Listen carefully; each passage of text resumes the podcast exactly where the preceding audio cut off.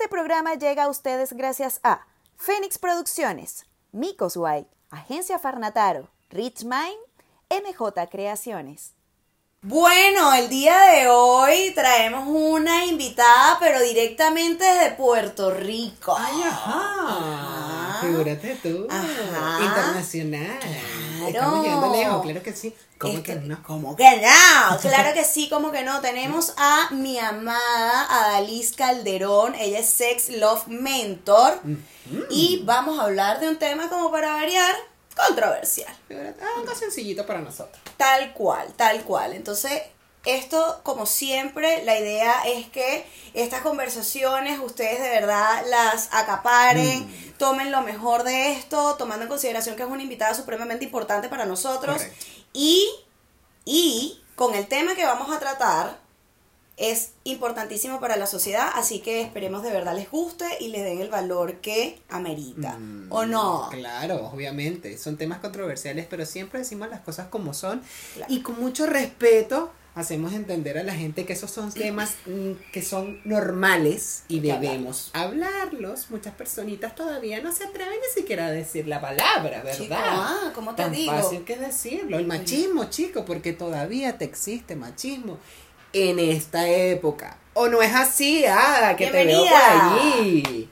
Hola, hola, gracias, qué honor, qué felicidad estar aquí con ustedes hoy. Y sí, Willy, todavía hoy existe machismo, es un tema interesantísimo y a la misma vez candente, pero muy importante que hablemos de este tema. Sí. Para conversarlo y para hablarlo. Es por eso que el día de hoy estamos aquí para ello. Yo soy Willy Linares. Yo soy Katia Andarcia. ¿Y tú eres? Adalis Calderón, Y aquí, vamos a decir las las cosas cosas. como son.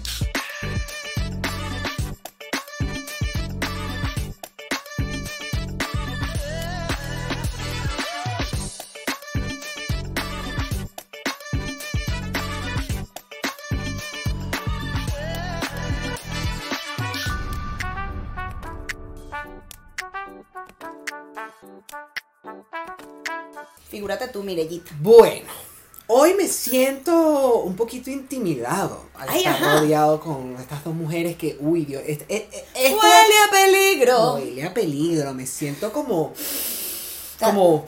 Si estás cagado, tener- pide tiempo. Tengo que tener cuidado con lo que voy a decir, pero siempre digo, soy La cosa como no, y soy responsable de, Lo que digo no es lo que tú entiendas. No sé. así van las Dos cosas. tipos de problemas. los tuyos y los míos. Y ese es. tuyo, si no lo entiendo. no O sé. sea, básicamente así.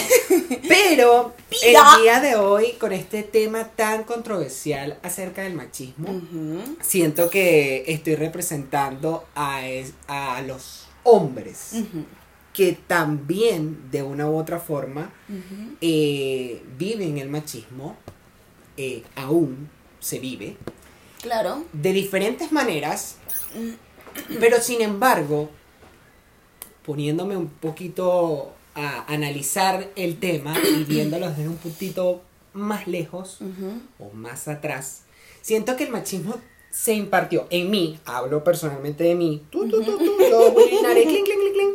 hablando de mí, siento que se impartió desde la infancia Claro. y sin ánimos de ofenderlas a ustedes, siento que el machismo parte un poco de las mujeres.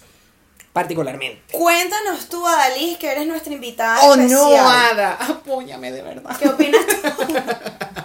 ¿Qué opinas tú, Ada? Cuéntame. Al respecto. Opino exactamente lo mismo. El machismo nace en casa. Nace en casa y nace mayormente de parte de la mamá. Sí, es verdad que muchas veces papá también aporta, diciéndole cuando son varones, los niños no lloran, usted no llora, usted tiene que ser fuerte Por ejemplo. Claro. ejemplo. Pero también mamá, que es la que también mayormente pasa el mayor tiempo con los hijos, es la que inculca de una manera inconsciente, porque yo no creo que lo hagan conscientemente, sino de una manera inconsciente inculcan el machismo. Pero es porque ese ha sido el bagaje que han venido trayendo por patrones, generación tras generación. Y si mi mamá me crió así, a mi abuela, mi abuela crió a mi mamá así, esto fue lo que mi mamá me enseñó, pues esto es lo que está bien. Si cuando yo me criaba, mi mamá me decía que yo tenía que hacer mi cama y la cama de mi hermano porque él era niño, pues lo mismo que yo le voy a educar a mis hijos. Digamos que tengo un varón y una hembra y le digo a la hembra, tienes que hacer tu cama de tu hermano porque tu hermano es varón. Claro. Claro. Repitiendo el patrón. Eso, Correcto. eso mucho también, Sí, ¿no? eso, eso te iba a mencionar, que hay patrones que se repiten muchísimo. O sea, yo mencionando particularmente un caso muy cercano, digamos, eh, tengo un conocido, digamos, es amigo de mi papá en realidad, este, contemporáneo obviamente con él, que fue criado bajo la tutela de una madre muy machista, que era del tipo de mujeres, que en paz descanse la señora, era del tipo de mujeres que pensaba que el hombre que cocinaba era homosexual, porque eso era para las mujeres, y eso para mí es un pensamiento Exacto. machista. Sí. O sea, eh, la mujer es la que tiene que lavar, la que tiene que planchar, la que tiene que cocinar, la que tiene que ajá, estar a cargo de los hijos, la que tiene que limpiar la casa, todo este tipo de cosas, cuando particularmente un hombre, mujer, las personas que habiten una casa, son las mismas responsabilidades para todo, a mi parecer. Correcto. Es así. Lo que pasa es que, como venimos hablando, patrones, claro, en data el tiempo de, I don't know, por allá, los años bien lejanos. Y la 600. historia, ajá, y la historia que, ojo, para mí la historia es una vaina que te van repitiendo y repitiendo y repitiendo hasta que tú te la crees como historia, sin cuestionarla. Entonces, para aquellos tiempos, que eran unos tiempos muy diferentes, ajá, la mujer era la que cocinaba, la mujer era la que estaba en la casa, pero el hombre era el que salía a hacer todo, de traer para proveer a esa familia. La mujer no tenía que salir a para, para proveerle a la familia.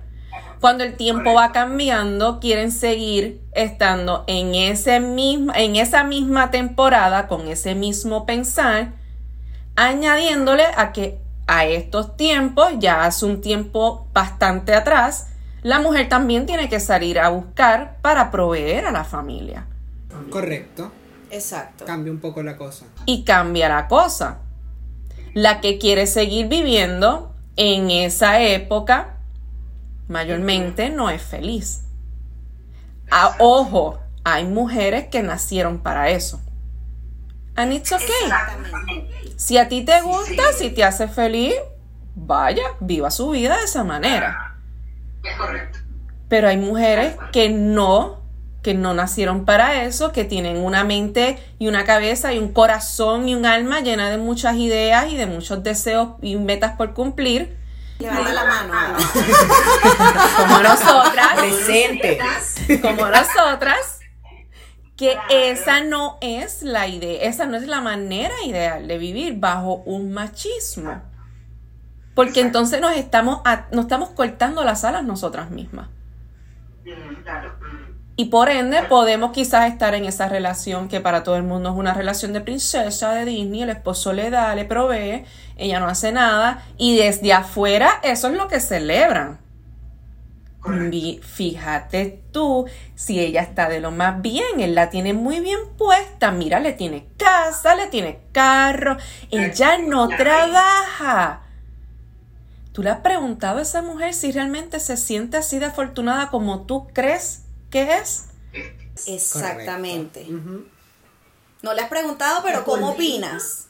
Yo por dentro debe estar muriendo en vida, frustrada, enojada con ella misma, porque no se está permitiendo vivir la vida que ella desea y más allá, la que vino a cumplir en este plano físico. Exacto. Exactamente. Tal cual. O sea, yo particularmente, perdón. Sí, Disculpa no, que te interrumpa. continúa. Yo particularmente este, tengo conocidas, o sea, porque eh, yo siento que esto del machismo, muy aparte, que obvio va unado, yo siento que esto del machismo, bien, que data de hace mucho tiempo, viene como más arraigado en Latinoamérica. O sea, nosotros hemos crecido en países, por lo menos en Venezuela, es too much. En Chile lo vemos y es too much. Eh, eh, es demasiado. O sea, la mujer eso está para, para, procrear, la mujer tiene que estar en la casa para que pueda, ajá, cuidar a los carajitos y todo este peo, ¿no? Exacto. Y entonces eso, queda de lado todas las ideas y todos los proyectos y todos los sueños que esa mujer quiere cumplir. ¿Y cómo hacemos? ¿Cómo, a lo, a lo que, a lo que quiero llegar con esto, cómo podríamos decir de alguna manera que, que obviamente es cale, eso, eso cale allí, cómo podríamos combatir el machismo, por ejemplo? Comienza en la casa. Comienza en la casa. Comienza en la casa. Si casa. no eres Sí, mamá, no digamos, eres porque a lo mejor están diciendo, bueno, vale, pero yo no soy mamá, ¿cómo lo voy a mamá, comenzar en la ¿cómo lo casa? voy a comenzar en la casa? Si no eres mamá, Si no eres mamá, el trabajo interno el trabajo contigo. interno contigo. Ese trabajo de Ese trabajo trabajar de creencias limitantes. creencias Conoce tu historia. Conoce ¿Cuál es tu historia como ¿Cuál es tu mujer? historia como mujer? ¿Qué fue lo que te enseñaron ¿Qué fue a que ti que es ser mujer? es ser mujer? Eso que te enseñaron que es enseñaron ser que mujer. es ser mujer. Se alinea con tu Se alma, te tu hace alma, sentir Te hace sentir bien. Te permite vivir te como tú quieres vivir. Como tú quieres vivir. Si no, Si crea no, tu realidad. Crea tu realidad. Crea tu realidad porque tú eres libre de crear tu realidad. O sea, el consejo número uno es ese. Descubre cuál es la historia que tú tienes de qué es lo que es ser mujer y comienza a transformar lo que no se está alineando contigo.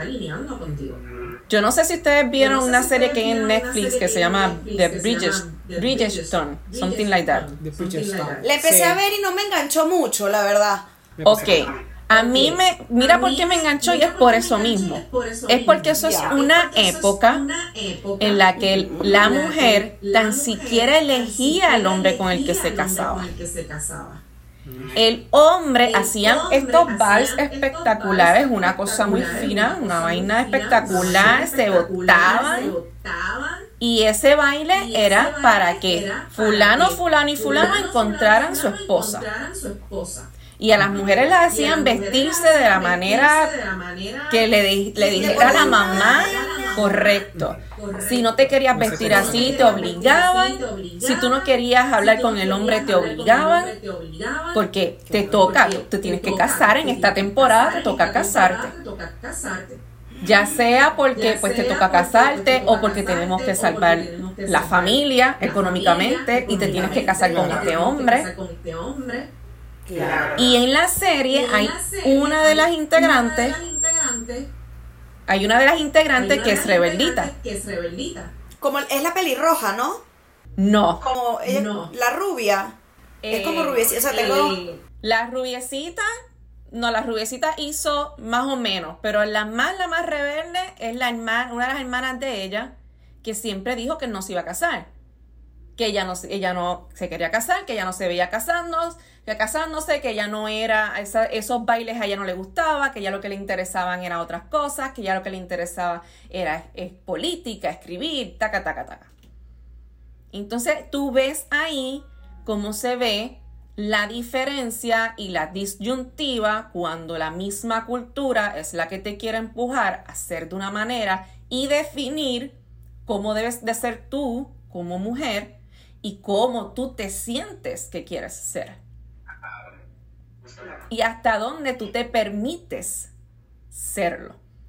Que ese es el próximo consejo. Si tú no te amas, jamás te vas a permitir ser lo que tú quieres ser como mujer. Vas a vivir en base a las creencias que te educaron y te inculcaron. Y esas creencias son las que te van a llevar, uno, a estar en ciclos de estrés, dos, a tomar decisiones que no están alineadas contigo, tres, a bien no tomar decisiones. Que, que, Yes. que radicales, Yes. ¿no? Lo, que heavy, que heavy. O sí o no. Cuatro, a no vivir tu sexualidad. Lo más importante. Tal cual. Que fíjate, que a- a- abundando del tema de lo que estamos hablando de, de cómo era en esos tiempos, tengo unas notas aquí de un libro que te había comentado que quería eh, compartir.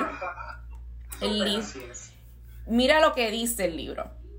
En la era victoriana, momento en el que el ideal femenino se había alejado de la mujer libidinosa, o sea, la mujer con líbido, la alejaron de ahí para convertirlas en seres puros, espirituales y asexuales, sin líbido ni deseo, convirtiéndolas en mujeres, entre comillas, inocentes o más bien tontas.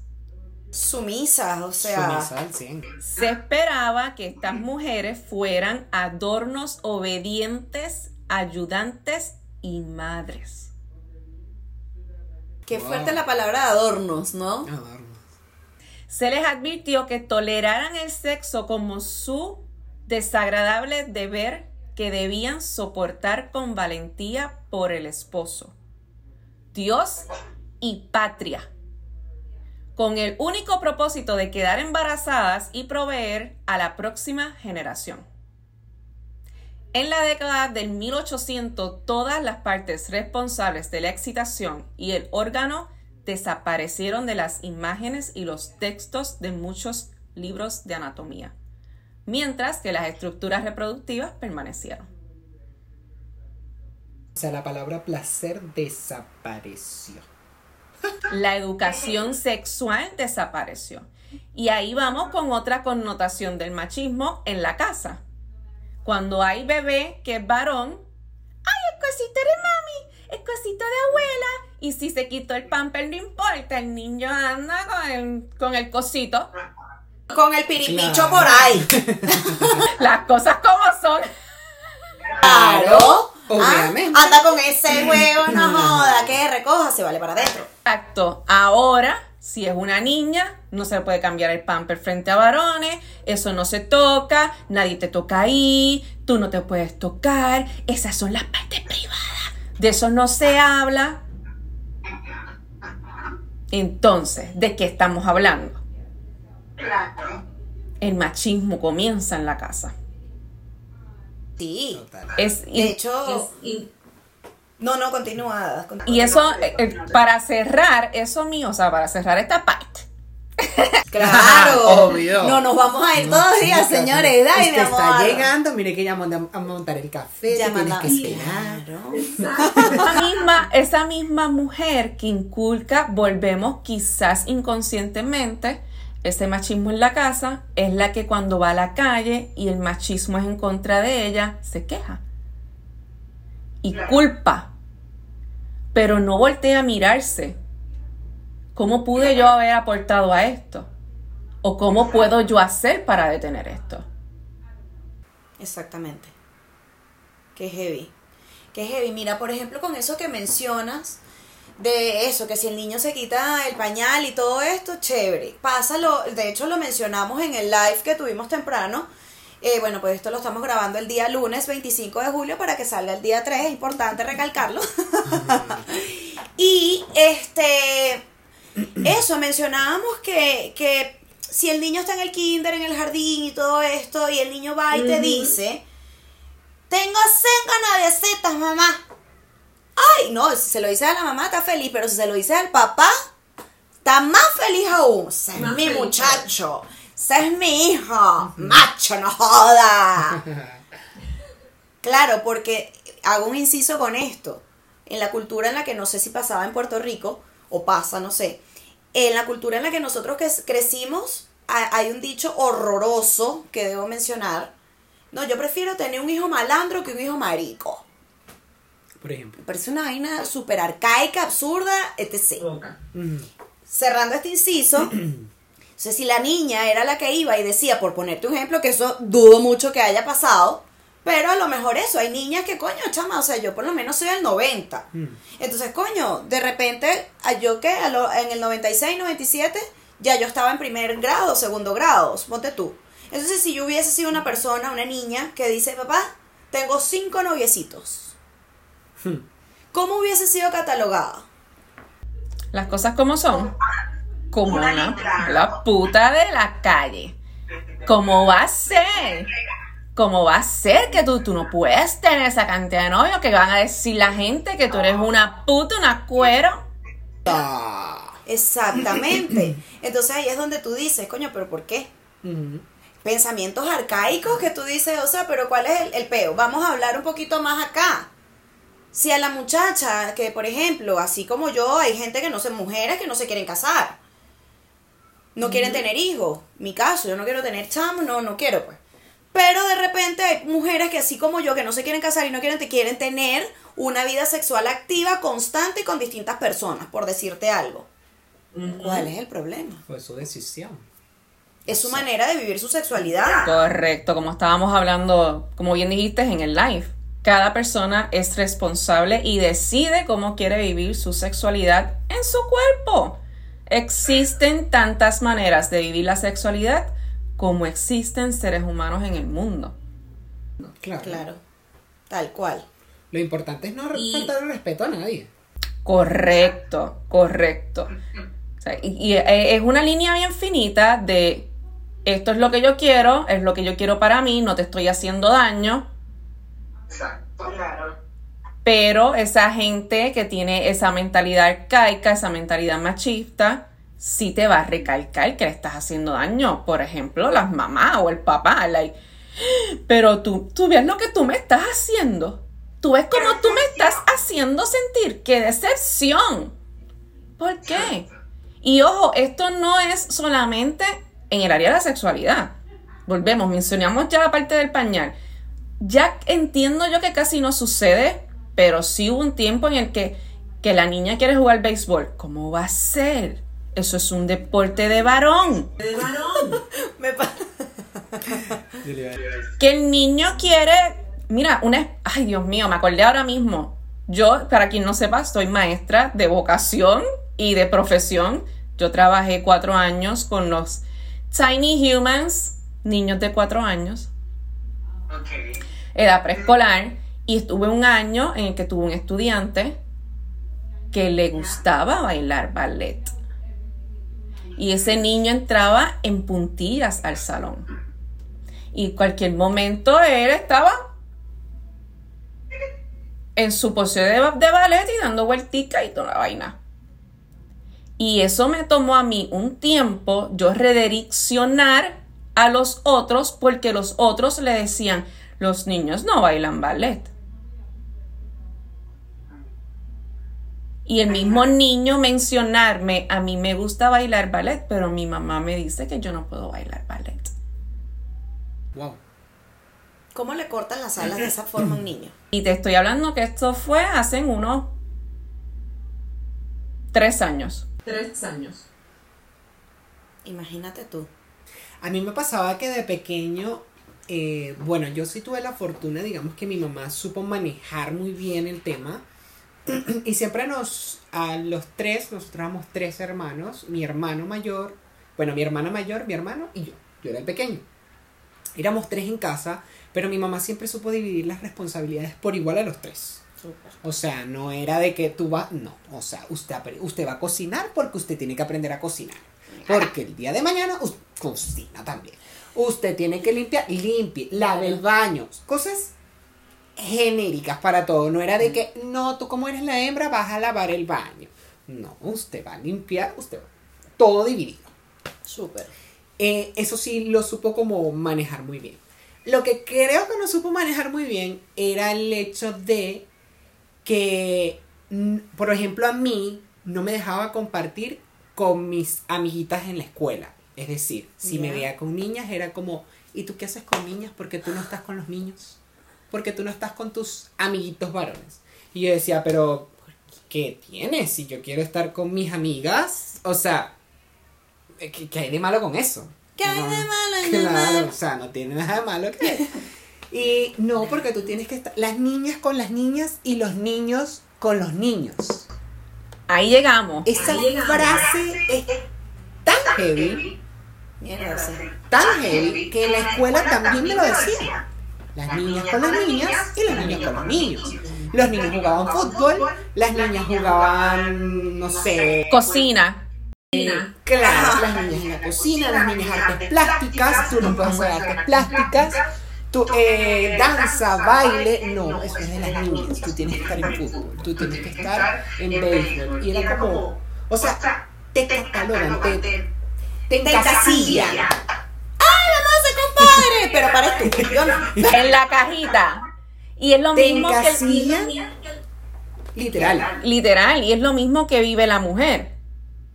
Oye, si yo me quiero relacionar más con hombres, si mi, la mayoría de mis amistades son hombres, esta es una cuero. Ajá. A mí me ha pasado. Exacto. Porque te- ti- tiene puros amigos hombres. Yo tengo Esta puros amigos. come a todo. O sea, imagínate tú. O sea. y desde siempre, desde siempre. O sea, ahorita con lo que están mencionando, eso que tú decías del béisbol, lo que tú mencionas de que los niños con los niños, entonces méteme en un internado de pura mujer. Entonces, si salgo lesbiana, no te arreches. Porque al fin y al Coño, cabo, porque si ¿quién no te veo más entiende? nada, me. Claro, me llevas loca, entonces no puedo agarrar un huevo y tampoco una cocoya. Entonces, ¿cómo hago? Claro, porque si no veo más nada. Claro, entonces vamos a curiosidad. ¿Qué es esto ay, aquí? ay, Pero mira. toca tú. Pero- Siente igual y la tuya es igual. Déjame ver. Huele, pa. Huele. Sabe. ¿Sabe? Entonces, a mí me encantaba el béisbol. De hecho, ya de grande lo abandoné un pelo, pero yo en Venezuela ya, coño, yo iba para todos los juegos de béisbol y yo de chiquita quería jugar béisbol. A mí me encanta, voy a decir un china, me encanta agarrar un bate. ¿Qué? Todavía me gusta, fíjate tú. Pero eso me gusta. me gustaba mucho el béisbol y yo de carajita quería jugar béisbol. Tomando en consideración, consideración que yo soy hija única prácticamente. O sea, yo tengo una hermana mayor, mayor por parte, pero mayor. O sea, mi hermana me lleva, no sé, más de 10 años. Entonces, no nos criamos juntas Ok. es una hermana mayor por parte de papá. Entonces, claro, yo veía gente, yo como soy bien, siempre sido muy salida. Entonces, ah, un amiguito. Ah, vamos a jugar. Y jugaba metra. Entonces, claro, como que no tuve esa cercanía, digamos, con primos así como, como los hijos de mi madrina, por decir algo. Ok. Entonces jugaba metras, yo no sé cómo le dirán en canicas. Canicas, canicas. Canicas. Ay, yo jugué canicas. Jugué canicas. Me ¿Ves? encanta, a mí me encantaba. Entonces uno se sentaba así que, ¿qué? Como un macho, ¿qué? ¿Qué? ¿Ves? Entonces, eso, fíjate el comentario que yo acabo de hacer, como un macho. Como un match. Te- Ajá, entonces, ajá. porque está tan arraigada la vaina que no, te tenías que poner así porque tú, ay, ya va que voy a, voy a, a poner, no, no, no, no, no, para mí es más cómodo abrir las piernas de par en par para allá y para acá, por decirte algo, ¿me entiendes? Entonces, mi papá, yo me acuerdo, y mi mamá igual, me decían, no, que eso es un deporte de hombres. Mira, yo me moría por practicar karate. Yo quería karate. Mi mamá estaba empeñada en natación, pero yo no quiero natación. Yo quiero echar coñazo. Yo quiero dar coñazos, aprender que el día de mañana yo, ¡pum! Claro. ¡Ah! Que, ah, ah, muerto, muertico. Ajá, claro. Eso quiero yo. No, pero métete en danza, coñuela madre. ¿Será posible? Que ladilla, Ah, porque es lo que tú mencionabas, Willy. O sea, porque esto es para niñas y esto es para niños. Exacto. ¿Dónde dice? ¿En qué constitución de qué país dice Claro. que eso es para eso? Claro. Hay una película, de hecho, que lo que es una película venezolana que ganó un Goya, se llama Azul y no tan rosa. Te la recomiendo, si la consigues te la recomiendo. Yo La vi buscar. 11 veces. 11, échale bola. Yo todavía la sigo Oh, viendo. my God. Yo todavía la sigo viendo. Sí, es que de verdad es muy buena. Y uno de los Mensaje. mensajes es eso, o sea, que un color no define si es niño o niña. Exacto. Porque la gente ajá, salió embarazada. Ay, quiero saber el sexo para saber qué ropita voy a comprar. Ajá. Compra la huevonada. Porque al final de todo son chidos que se crecen demasiado rápido y vas a perder la verga. O sea, Correcto. ¿Me No- entiendes? No encasillarlo tan rápido. claro. A mí, por ejemplo, también con, de pequeño me pasó que eh, tenía como 5 o 6 años y yo siempre ¿Y te viajaba como, viajaba como a otra ciudad, la a Margarita, y tenía, y mi A Laila. mi tía tenía su única hija, hembra, mi prima. Entonces, llegar a esa casa era encontrarme con un mundo de juguetes de, De niñas. posibilidades. O sea, había muñecas de todo, las brats, las pequeñas, la grande, la cabeza sola, ¿qué? La cabeza de la muñeca. Cabeza. La cabeza de la muñeca sola. Entonces, el carrito, la cosa tal. Siempre te dicen que las muñecas son para las niñas, ¿no? Como ya yo sabía que me podían regañar si me veían jugando muñecas, mi prima siempre me invitaba, vamos a jugar, vamos a jugar, y yo nunca jugaba porque eran muñecas. Entonces, ella tenía toda la colección de las Barbies de todo tipo. Y yo agarré el Ken. Porque es un muñeco. Es de hombre. Un muñeco. Es un muñeco. Muñeco Para mí es muñeco. de otro. El muñeco. es- muñeco. Dale dos al muñeco. Ahora juego con otro muñeco, pero eso no importa. El punto es que. Tanto que quisiste editarlo para que. El punto es que el muñeco que me gusta ahora. No, mentira. En ese momento, claro. Yo agarraba dije, el muñeco y me agarraba el mío y los medía. y los ponía a ¿Cuál es pelear. el muñeco? Mira, vale, seriedad, que va a ser la invitada. Qué vergüenza. Entonces, el muñeco mío, en ese momento, claro, yo estaba jugando con el muñeco y tal, Yo estaba hablando con el muñeco. con el Ken que agarré. Y mi tía llegó eh, a, a ver qué estábamos haciendo, no sé qué, y cuando nos vio jugando, dice, ¿qué, hace, ¿qué hacen ustedes? ¿Qué están haciendo? Y nosotros jugando, y me mira y me dice, ¿por qué tú estás jugando con muñecas? Y yo no estoy jugando con muñecas, yo estoy jugando con un muñeco. Con el Porque muñeco. este es Ken, este es el muñeco. Eran como mis muñecos de Spider-Man, de Batman. O sea, para mí reflejaba una, una Figura masculina. figura masculina que de una u otra forma, bueno, me permitía a él encajar y poder jugar por... Y ni siquiera era por mí, estamos hablando de una mentalidad de un niño de 5 años que, que va a saber en dónde puede encajar Claro. o no. Estoy O repitiendo el patrón de lo que me están inculcando a mí. Claro. Que para mí está mal el hecho de que no puedo jugar con muñecas, entonces voy a jugar con un muñeco que representa una figura masculina Claro. para encajar sin, sin saberlo. Entonces mi tía me dijo, no, pero es que no puedes jugar con eso porque eso igual es un juguete de muñecas. O sea, sea para sea lo que sea, Es de niña, pertenece pues. a las niñas, claro. Y yo, o sea, dejé el muñeco, no jugué más y mi prima se quedó jugando sola. Y yo me, en ese momento me, me puse a jugar Nintendo. Pero ahora que lo pienso y digo, es como, a veces los mismos padres frenan Claro. la posibilidad de tan siquiera experimentar. La posibilidad, la imaginación, el yo, el encontrarte con el yo. ¿Quién soy yo? Porque mira como tú lo dijiste, inconscientemente me encajoné en que yo no podía usar muñecos tampoco. Por ejemplo, por ejemplo. Entonces, claro, para mí era eso. eh, y por un- mucho tiempo en mi, en mi infancia y diría hasta mi adolescencia, me reprimió también ese hecho de que tenía que, era muy difícil para mí qué cosa tenía que hacer y qué cosa podía encajar. O sea, tenía que ser una cosa muy masculina, tenía que ser algo que representara la masculinidad, heavy, porque era como lo que, no porque tú eres varón y porque tú tienes que hacer esto y porque tú y porque tú y porque tú y nunca veía el yo. Claro. Ajá, a mí me gusta el fútbol, no me gusta el fútbol. Ajá, pero a mí me gusta el no me gusta el béisbol, o sea, no me representa Claro. con el tiempo, claro, cuando llega mi madurez es donde me detengo y digo, pero es que no es por mí, Claro. ¿sabes? O sea, no era yo el que estaba mal, que es heavy, porque entiendes que es como, qué chimbo que no haya sido mi error, sino error de mis padres, de mi crianza. Con el tiempo lo aprendí, lo sané y ya ahora entiendo muchas cosas, pero es heavy. Inconscientemente los padres dejan una marca muy importante. A eso, a eso quiero aportar eso mismo. Que aparte de, de tú como niño encajonarte y no, y privarte y reprimirte, en la niñez, esas cosas marcan y crean trauma aún en la adultez. Es una de las razones, y Katy lo sabe, por qué yo en mi programa comienzo con la sanación de la niña interna. Porque sea en la sexualidad, o sea en lo profesional, o sea en lo personal, cualquier vaina que tú estés experimentando, que te estés jodiendo la vida, viene de esa niñez. Exacto. Es el inicio, sale de ahí. El trauma que se crea. Y lo otro que quería aportar era que qué bueno que tú, Willy, pudiste tener la madurez de reconocer esta vaina no es mía. Hay dos problemas, el tuyo y el mío, y ese es tuyo. ¿Ves? Me encanta las cosas como total. son. como son. Pero muy lamentablemente son muy pocas las personas que se dan ese permiso. Porque eso es darme el permiso de ser yo, de reconocer quién soy, de buscar la ayuda que tenga que buscar, pero de no seguir viviendo bajo estos parámetros absurdos. No todo el mundo tiene esa capacidad. No todo el mundo es un rebelde con causa, porque para mí es una causa.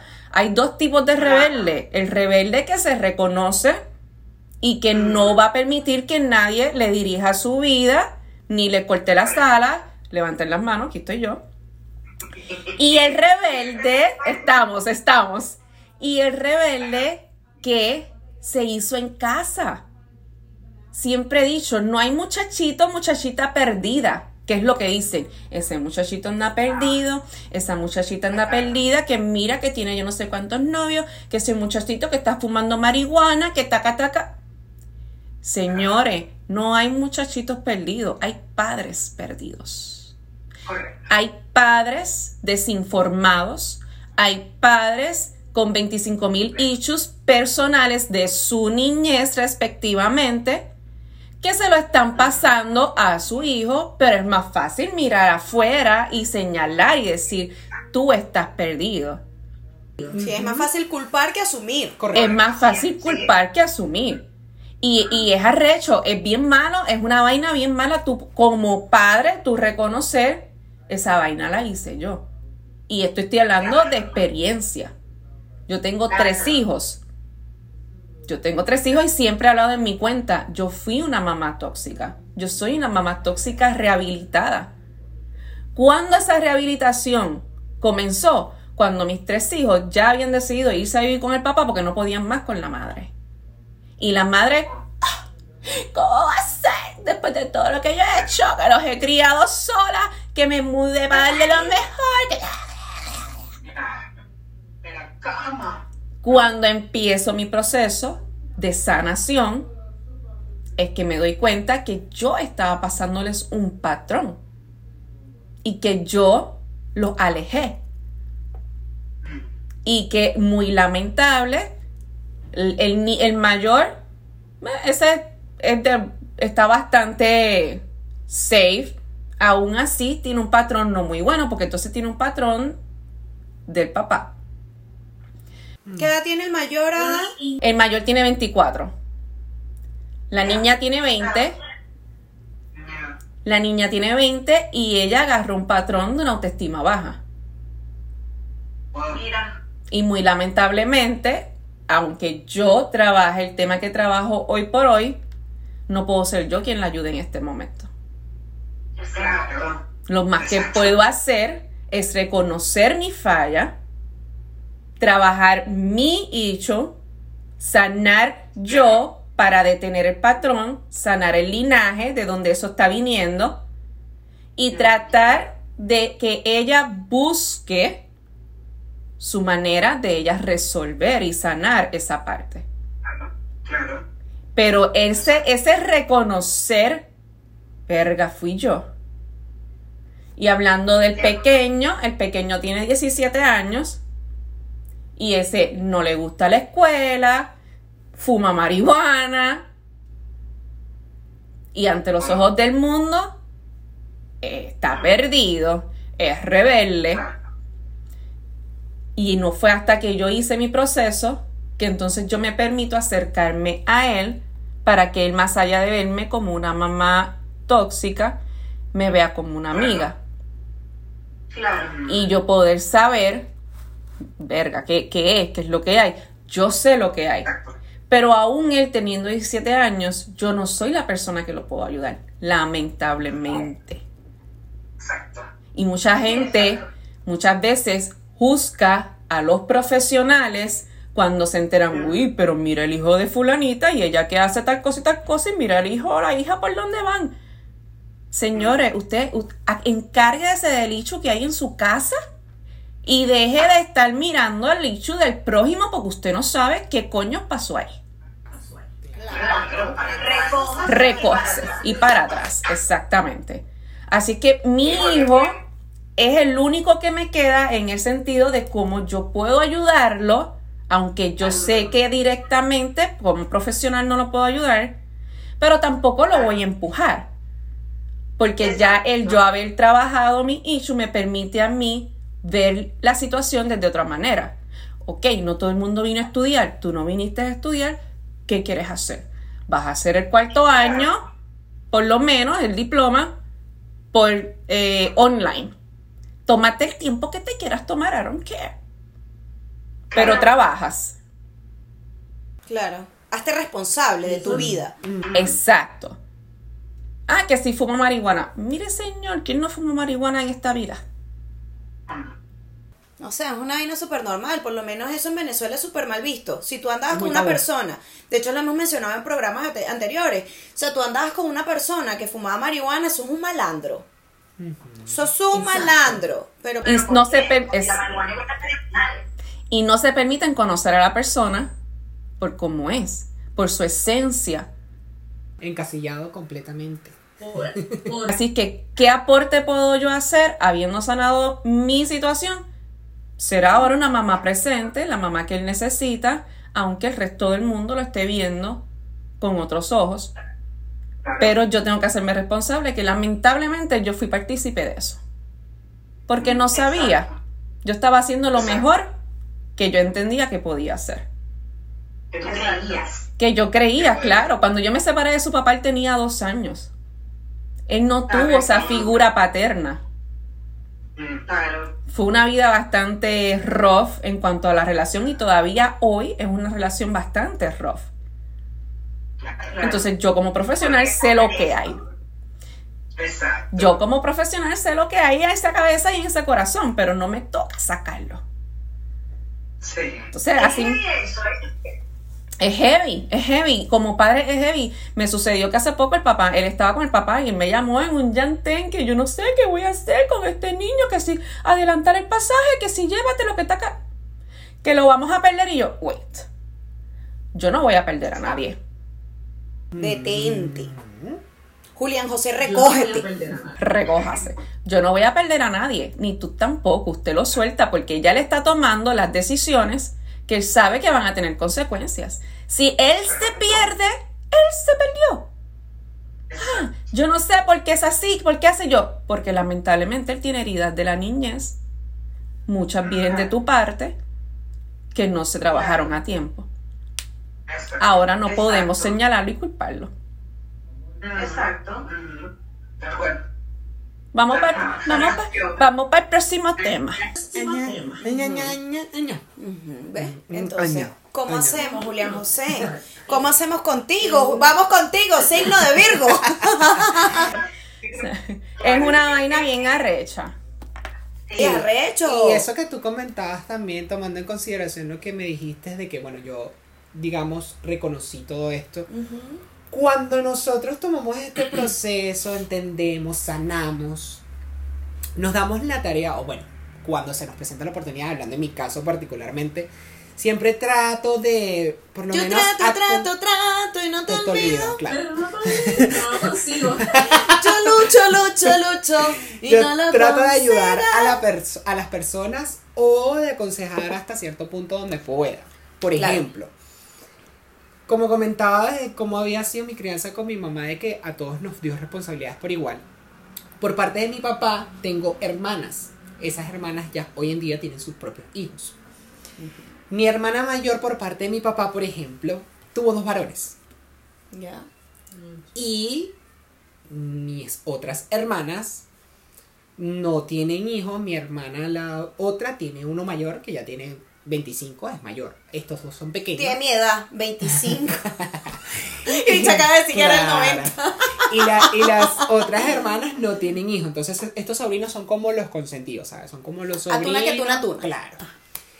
Pero igual mis hermanas son como muy, también muy conscientes de eso. Entonces, ¿qué pasa en la casa de mi hermana mayor con sus dos hijos? Cada quien lleva la crianza de sus hijos como sea, ¿no? Como quiere. Exacto. Como. Lamentablemente no podemos entrar más allá. Nosotros como tíos en algún momento nos reunimos y dijimos como, bueno, es necesario intervenir, pero yo dije, stop, deténganse. No somos los papás, lamentablemente. Ellos tienen un papá, tienen una mamá, que de una u otra forma, tomando las decisiones que ellos ten- tomen, van a llevar a los niños a donde sea. Eso no podemos intervenir en eso. Podemos aconsejar, podemos mencionar, podemos decir, mira, esto, esto, pero no podemos llegar más allá. Mi hermana, por ejemplo, no le retribuía responsabilidades a mis sobrinos. Las Un que ejemplo, fuesen. Un ejemplo. Mi hermana una vez tuvo un encontronazo con mi hermana mayor, mi hermana la menor con la mayor, porque le dijo, Le dijo, po. ¿por qué el niño no lava el baño? Ya. No, no, no, eso yo lo lavo, yo lo termino, yo lo lavo rápido y yo lo hago. Y mi hermana le dijo, ok, pero el niño también está en la casa. Es el baño de ellos porque mi hermana tiene su habitación con su esposo, donde está su baño, y el baño de afuera es el de los niños, porque está la habitación de los niños. Entonces, ¿Qué edad tienen, los disculpa? niños- el pequeño, o sea, el grande tiene 12, cumplió 13. Más y me el, crece. pequeño, y el pequeño tiene 7. Entonces son como seguiditos. ah, mira. Pero son los dos varones. Y mi hermana es machismo. No, yo lo hago. Ya. No, yo lo, yo lo limpio. Y mi hermana, no deberías de hacerlo. ¿Por qué? Le dijo mi hermana. Mi hermana menor tuvo una experiencia con una pareja que, ¿cómo las cosas se van uniendo? Mi hermana menor, menor le dijo, mira a Julián José con el que yo estaba. Este hombre no sabía lavar un plato, no sabía cocinar. Un inútil, pues. no sabía vestirse, no sabía tener orden en su vida. Entonces mi hermana le dijo a mi hermana mayor, ¿tú quieres que los niños también sean así? Porque lo que estás criando es, son niños totalmente dependientes, dependientes de una figura femenina. Porque básicamente tú les estás inculcando que la mujer que tenga los va a atender. La mujer que tenga va a tener que lavarle, hasta el baño se lo va a lavar. Entonces es como medio incongruente Claro. lo que tú estás haciendo. Y mi hermana, no, no, no, pero es que ellos son hombres. ¿Cómo van a ser? Y, y mi hermana decía, ajá, pero... mm". O sea, ¿Cómo te hago entender que.? a nosotras nos criaron, le dice ella, ellas que son todas, son tres hembras, a nosotras nos criaron que tenemos que ser las señoras de la casa. Nosotras aprendimos a cocinar, aprendimos a limpiar, estamos como preparadas, le dijo mi hermana menor, para conseguir un hombre perfecto. Pero si yo el día de mañana, que ya me pasó con Julián José, me consigo un parásito, Claro. ¿qué crees que va a pasar conmigo? Le voy a dar una patada por ese culo Allá y lo voy a mandar Y adiós, a- adiós que nos vemos. Claro, Claro. entonces son pequeños detalles que, Que yo no lo había pensado y le dije como, hey, es verdad. Los niños también tienen que aprender. Claro. Ponlos a lavar el baño, ponlos a lavar su ropa, ponlos a que tengan orden, que adopten responsabilidades Claro. desde pequeños. Tal cual. Son cosas importantes. Esa es la parte importante. Es- envuelve demasiado, porque envuelve más allá de lo que es el machismo que ella está inculcando. Es el machismo que ella está inculcando. Es la carga que ella misma se está echando encima. Y la mayoría de las mujeres que llegan a trabajar conmigo llegan que, que no puedo más. Ajá, cuéntame, ¿qué haces? No tengo tiempo, mami, toca hacer esto, taca, taca, taca. Y cuando empezamos a a desenvolvernos en las sesiones, nos vamos dando cuenta que no, es que yo tengo que hacerle tal cosa a los niños, a mí me toca hacer tal cosa. ¿Quién te dijo? ¿Quién te dice? Te lo echaste tú. Te lo echaste tú, ya sea porque estás repitiendo un patrón de tu crianza o de lo que viste en tu hogar. Y aparte de eso, envuelve la responsabilidad. No hay cosa más mala que un padre pueda hacer que hacerle todo a sus hijos. No hay peor error que ese. Primero que no le, no le desarrollan la inteligencia emocional, no le desarrollan el hábito de tener responsabilidades en su vida y le bajan la autoestima. Nunca desarrollan la autoestima. Son personas inseguras porque nunca han tenido un logro pequeño. No han hecho nada por sí solos. O sea, cuando tú los tiras al mundo, se encuentran perdidos porque no exactamente. En mi casa, mi experiencia, como ya dije, tengo tres, dos varones, una hembra. En mi casa es de los cuatro tienen tarea. O sea, a los cuatro usted va y me saca la basura del baño. El baño. Por ejemplo, Entonces, esa es la tarea de los cuatro.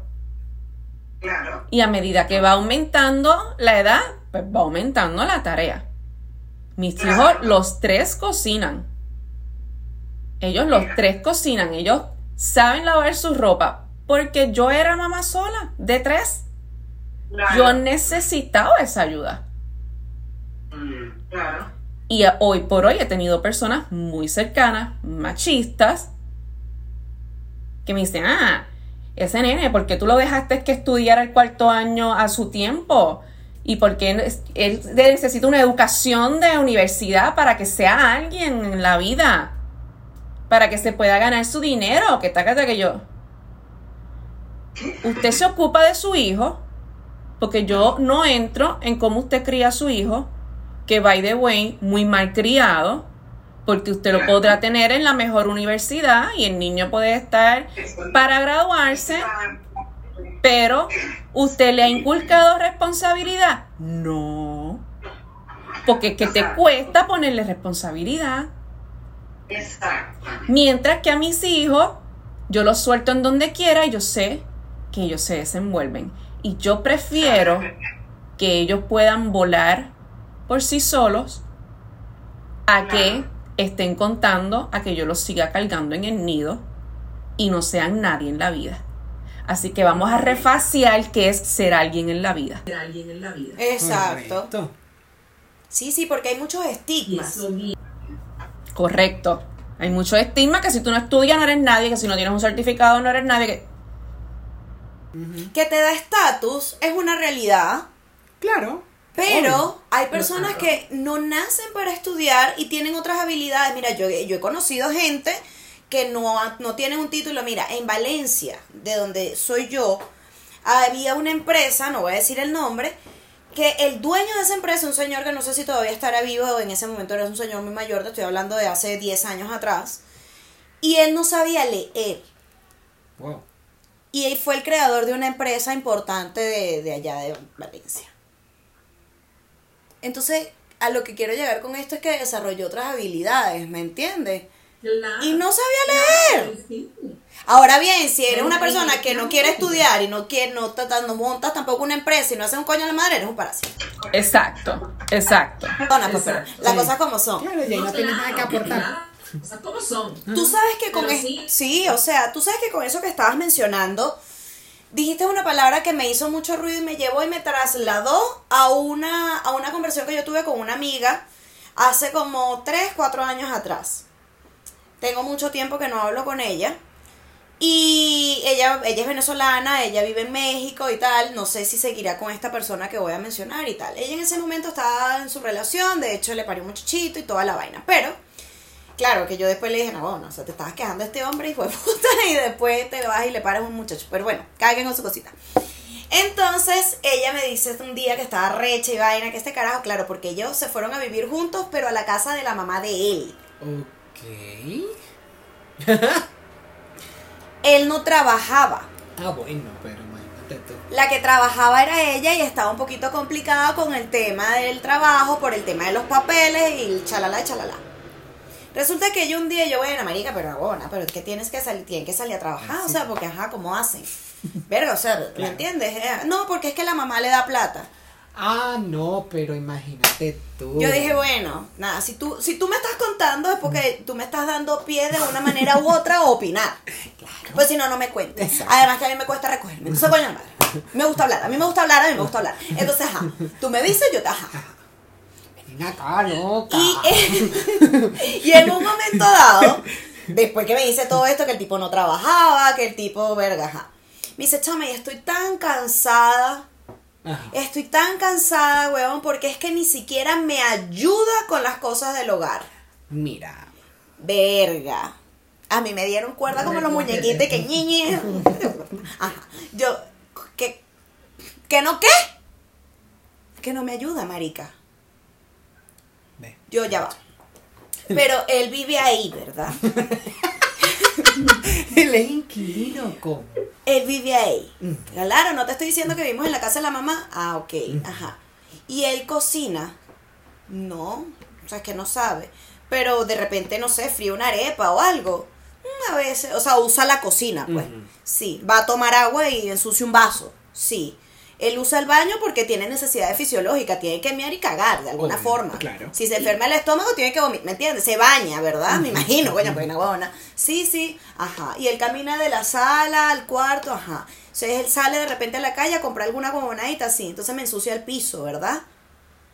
¿Cómo que no te ayuda? Es una obligación de él hacerlo. Entonces, el machi yo decía, yo no puedo creer esto que yo estoy leyendo, Señor ¿Qué Jesucristo. nivel? Claro. Yes. Yes. Yo Yes. decía, no, es que no te tiene que ayudar. A mí esa vaina me marcó de tal forma que es que no me ayuda. ¿Y cuántas mujeres no escuchamos decir, es que él me ayuda? No, no, no, no. Él me colabora. Él me colabora con las tareas del hogar. Es tarea de ambos. Es tarea de ambos. Cada cual decide, claro está, qué va a ser quién, qué cantidad va a ser. Vamos a ¿Qué negociar. va a ser quién? Ay, yo lavé el baño hoy, lávalo tú la semana que Claro, viene. negociaciones pueden existir claramente. Exacto. A- alguien va a tener más afición a una, una cosa a la otra. A uno le va a gustar cocinar, el otro, bueno, yo lavo los platos porque tú cocinaste. Es cosa Claro. de equipo. Sí. Mi papá, por ejemplo, yo con todo respeto, y mi mamá, bueno, mi mamá igual cocina rico, pero mi papá ama cocinar, a él le encanta cocinar. ¿Cuántos chefs y cocineros no hemos visto hoy en día hombres? Que se supone que es una carrera de mujeres. Ajá. Mi papá cocina delicioso y a veces, bueno, como te digo, se lo he dicho a mi mamá, tú cocinas muy rico, pero mi papá cocina mejor. ¿Sabes? Entonces, mi papá, gracias a Dios con todo y que igual, bueno, que en paz descanse mi nona, también tuvo este una mis, mis tías igual, o sea, tuvieron una crianza un poquito machista porque mi nona igual era un poquito en paz descanse la nonita. Pero él como que igual se medio zafó un poquito, pero también fue como muy mamerto, ¿sabes? Como, ajá. Pero el coño, cuando había que hacer tareas del hogar, lo hacíamos entre los tres. Si mi mamá no estaba, éramos mi papá y yo, mi y llegábamos a un acuerdo. Mi papá, coño, porque a mí no me gusta cocinar y siempre lo he dicho. No es que no sepa, porque esa es otra vaina. La gente, ah, no le gusta, no sabes cocinar. No, Claro. bólico, estoy diciendo que no me gusta, no que no sepa. No me gusta. Exacto, La madre. claro. Entonces, mi papá cocinaba y a mí me encanta, a mí me gusta lavar los platos. A mí esa vaina me desestresa, yo no te puedo explicar.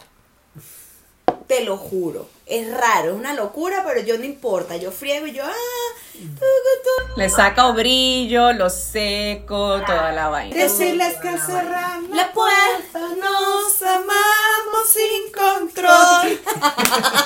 que despertamos abrazados. Con el trapito amarillo aquí. Y claro, con tu trapo aquí. para que vaya secando tu huevona. Claro. Es eso, llegar a acuerdos Exacto. que coño, vamos a, a dividirnos las tareas porque verga. O sea, yo también me canso, tú también vives aquí, no me jodas. Claro, total, total. Mira, hay tantas maneras, hay, eso te iba a decir, hay tantas maneras en las que el machismo se esconde que es, es una vaina, eh, eh, es controversial, pero importante, como dijimos al comienzo. Hemos hablado en todo momento que si el deporte, que si los juegos, que si el cuerpo. ¿Qué pasa con el machismo en la vida profesional? Ese hombre que entiende que la mujer no puede ni debe ganar más que él. Esa guerra, esa competencia. Y quiere pisarle el camino. Quiere cortarle. Quiere las alas. cortarle las alas. Porque simplemente te quiero ver bien, pero no mejor que yo. Y eso es un machismo. Sí es envidia, sí es egocentrismo. Puta madre, es machismo también. Porque eso es lo que se veía en esos tiempos. El hombre es el que provee. Y el hombre es el que protege, el que cuida y el que da. Usted en la casa. La casa. Claro. Claro. Incluso con los roles, ¿sabes? Porque, por ejemplo, me hiciste acordar de algo muy importante cuando yo llegué a Chile. Estaba buscando trabajo. Chavajo. y estaba buscando un trabajo, cualquier cosa. Y eh, postulándome a ciertas cosas. eh, a mí siempre me ha gustado, o sea, manejo muy bien las computadoras, con, las con la transcripción. Él es bueno soy con muy las manos. bueno. Soy muy bueno con las manos, en términos generales. Eh, y claro, estaba revisando en lo que podría postularme con respecto a esas habilidades que, que poseo. Y me salía recepcionistas como opción para postular. Cuando daba clic y comenzaba a leer el detalle, en grandes mayúsculas, solo mujeres. Solo mujeres. Y dije como, qué loco el estigma social que las recepcionistas solo tienen que ser mujeres. Que la secretaria solo tiene que ser mujer, no existe un secretario. Claro. O sea, yo decía, ¿qué tiene? No, no, no comprendo. Me no quedé entiendo, maestra. No entiendo. Me- No, yo me quedé como maestra también.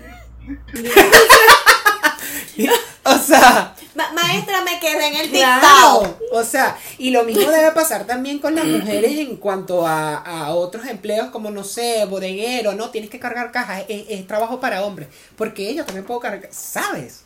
Estigma social. Sí. La, en la misma sociedad nos encasilla de una manera. O sea, ponte a analizar un poco. ¿Cuándo han visto un babysitter o un ¿cómo se Niñero. dice? Un niñero. Siempre es niñera. ¿Cuándo se ha visto un asistente del hogar hombre? Siempre es una mujer. Siempre es porque la mujer cocina, la mujer limpia, la mujer todo. ¿Y cómo, ¿Y cómo juzgan esas parejas que les importa un carajo lo que digan los demás y dicen, oye, eh, tú ganas más que yo, el hombre, tú ganas más que yo, nos cuesta demasiado eh, pagar el cuidado de los niños, vamos a negociar, tu trabajo, yo me encargo de la casa. Eso fue una negociación bajo ese techo, bajo ese hogar. Fuera de ese techo, el que lo ve dice, ¿cómo va a ser? Y como tú permi y tú te quedas en la casa con los niños y tú haces todo de la casa y tú vas a permitir que tu mujer te mantenga. ¿Qué, feo. esas palabras? Sí, es verdad. Sí, lo permito. Porque ella gana más que yo y a mí no me gusta trabajar. ¿Cómo hacemos? O sea, Somos felices, deja estar. Y cuidar los muchachos es un trabajo y mantener la casa limpia es un trabajo y cocinar es un trabajo. Total, total. ¿A, a- a poco no hay personas que se dedican a eso? Ah, bueno, pues entonces tú trabajas, no se lo pagamos a nadie, lo ahorramos y lo hago yo. Obvio, es una ocupación. Exacto. Pasa mucho también con eso que mencionan del tema de los trabajos y los cargos y tal. Que, por ejemplo, o sea, hoy en día hay un movimiento muy heavy con el tema del feminismo. Pero que hay mucha gente, yo creo que esto puede ser un próximo episodio Claro que sí, como que no. De lo de que, que están moviendo, sí, están moviendo mucho el tema del feminismo, pero transformado a feminazis. Sí, claro. ¿Sabe- ¿Sabes? Pero para, para, eso lo vamos a dejar ahí en el aire para que la gente diga, ah, hablen de eso, ajá, tienen que decir. Yes. Ah, Respeta. Ajá. Entonces, bella hija. bella hija. ¿ves? Entonces, ajá. Por ejemplo, hay mujeres que son gerentes de empresas. Ok. Mujeres. Ujú. Que cuesta. Porque la mayoría de los, de los gerentes son los gerentes. Los gerentes, claro. Pero supongamos que no es el denominador común, pero existe esa gerente. Porque de repente fue ella la fundadora de la huevonada. Claro. O en su defecto está casada con un tipo que es el dueño y bueno, tú eres, tú eres, pues, Ajá, me tienes que poner en esa verga. Exacto. Pero Ajá. está esa mujer que es gerente, que obviamente tiene un cargo mucho más alto que el recepcionista o vamos a poner un director. Pero esta mujer que tiene una jerarquía mucho más grande que este director gana menos que este, porque este nada más por ser hombre tiene que ganar más. Nada más. No, y, y no tan solo eso. Si lo dijo fulano, no tengo por qué hacerlo. Si lo dijo fulano, sí. Claro. Porque eso también importa. de Porque a mí ninguna mujer me va a mandar ni siquiera la de mi casa.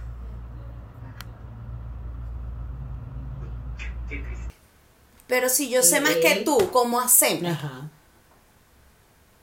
Si yo estoy más preparada que tú que eres hombre y que, ajá, pero ¿cómo Ajá, hacemos? Ajá, claro. Si yo te lo digo, yo soy, yo, yo me arrecharía. bueno, chico, porque la jefa tuya soy yo. Es más, ¿sabes cómo la huevona? Estás despedido. Se acabó la huevona. claro. Pero es que tú no me puedes despedir. Recógete. Sal de esta vez. Corre. Recógete y para atrás. Recoge tu Atrás. huevonadita y te vas de esta verga por falta de respeto. Corre, corre, corre porque ajá. Mira, tú sabes que con este tema del machismo yo voy a mencionarlo, porque yo creo que es importante. Que después, que eh, eso también, vamos, anota, Dimitri, hazme el favor, anótame, ahí los temas que estamos hablando. Porque, ajá, Lo que es poner límites, pero esto tiene que ver con el machismo. Te voy, a- voy a, voy a tratar de resumir el cuento. Ok. Yo conocí una vez, o sea, yo tú sabes que soy muy amiguera, ¿no? Me salía. Entonces, en un cumpleaños de una amiga, conocí mucha gente y entre tanta gente, obviamente uno va igual trabajando, tengo un podcast. Pa, ver, pásame el teléfono Claro, para suscribirte. suscribir. Ven acá. Entonces, claro. Entonces en ese Marín y vaina me cayó bien el muchacho y verga de pinga y tal y qué sé yo. No voy a decir nombre porque para qué. Entonces Julián José, en ese Marín, bueno, ajá, intercambiamos números, me siguió por Instagram, todo el peo. Ok. Hubo un día que yo hice una publicación de este peo que hubo hace tiempo, bueno, de los tantos tiroteos que ha habido en Estados Unidos. Ok.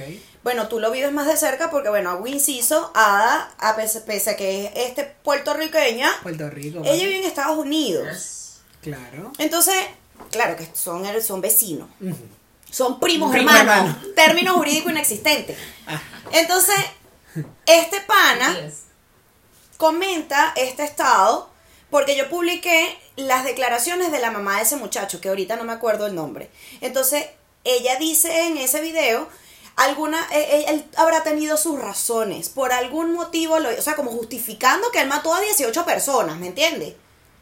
Entonces yo puse una publicación, eh, puse la vaina en la historia y puse, esta es la mamá de mi ex defendiéndolo, ja, ja, ja, ja, solo para entendidos.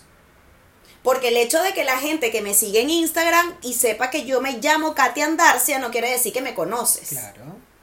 Correcto. Porque tú no conoces mi historia. Exacto. Porque esa historia la conoce mi, mi coach y mis amigos cercanos y parte de mi familia. Es correcto. Por eso uno hace el inciso, lo que pasa es que esa gente que comenta no toma ácido fólico. También. Su mamá no tomó ácido fólico. o sea, mo- salieron mongólicos. ¿Ves? Entonces, ajá, la vaina es que este carajo empieza, vamos, voy a abrir un debate. O sea, el bicho para empezar ni siquiera me preguntó, coño, estás por ahí, tienes tiempo, porque esa es otra vaina. Tú publicas una cosa, lo publicaste y ya, y te pusiste a hacer otra huevona. Eso no quiere decir que tú estás para ver quién ve la historia, que no, no, no, yo no tengo tiempo de esa huevona. Ajá. O sea, yo no sé quién ve mis historias, no tengo tiempo. Claro. Entonces, ajá, voy a, vamos a abrir un debate. Y yo estaba, ajá, me paré de, estaba haciendo una huevona y yo dije, coño, para ver. Ajá, me puse a comentar, no sé qué. Y yo, ajá, cuéntame el debate. Y empezó que tú no sabes, o sea, ya no era un debate, era un ataque. Una señalación. Que tú no sabes lo que está pasando esa mamá, que tú cómo tú vas a hacer esa publicación, que yo no sé qué, vamos a bombardearme con verga. Que cómo tú vas a comparar, como si es que él conoce a la mamá de mi ex y a mi ex.